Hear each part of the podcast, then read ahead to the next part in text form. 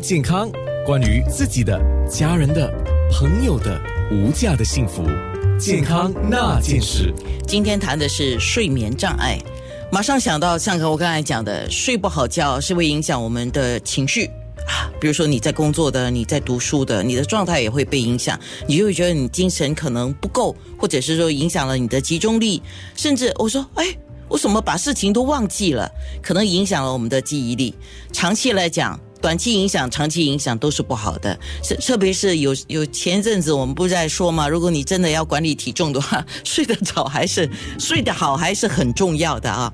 可是我很想问黄金芳综合医院呼吸科呼吸病学科的高级顾问医生蔡爱平一个问题：一般上我们所理解到的失眠呢，一般说哇我睡不好，晚上不能睡，失眠失眠失眠，失眠就是睡眠障碍吗？医生？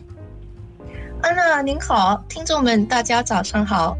安娜您说的对，失眠症确实是另一种常见的睡眠障碍。所以失眠就是常见的睡眠障碍。那我要问第二个问题了，那怎么样才叫失眠呢？是像我刚才讲的哦，忽然间呢，这个因为很多事情，然后晚上啊我睡，但是会醒，然后又没有办法睡，这个叫失眠吗？失眠症呢有四大种呈现方式。最普遍的呈现方式呢，是晚间上床时难以入睡，或者入睡后屡次唤醒而难以持续睡眠，导致睡眠中断。失眠症的另外少为人知的两种呈现方式呢，也包括清晨太早不顾醒来而无法再度入睡，和睡醒过后感觉睡眠无法刷新，怎么样睡都睡不好，都睡不足。失眠症呢，可分成短期急性或长期慢性这两种类别，是根据失眠每周的发生频率次数和持续时段而定立。短期急性失眠的次数定义是每周不超过三晚，而且持续时段短于一个月以下。另一方面呢，长期慢性失眠的次数定义是每周至少三晚以上，而且持续一个月。或更长久，前者呢会比后者来的更普遍。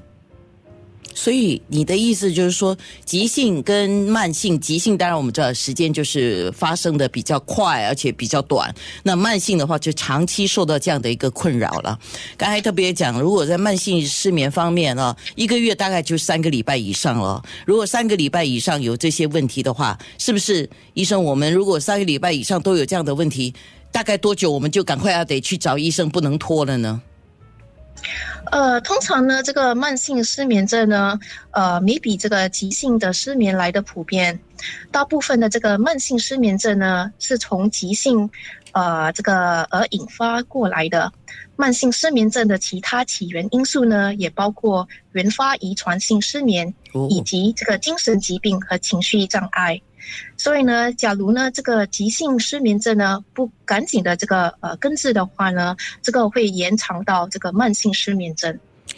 就是说，一般像压力了，肯定哈，一定会引造成我们有这个睡眠的障碍了啊。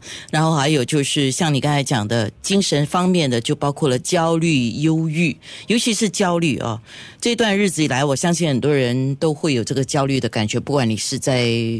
求职的，或者已经在工作当中的，或者随时要面对你的工作受影响的，要做生意的，呃，各方面啊，哈，都会还有家庭关系等等，所以这个问题不是一个普通的问题，你自己要观察了。那等一下我们会说的是失眠，还有因为居家工作失眠，是不是就刚刚我们讲的，就是压力造成的呢？还是环境的因素，还是有什么问题呢？然后会怎么样？健康那件事。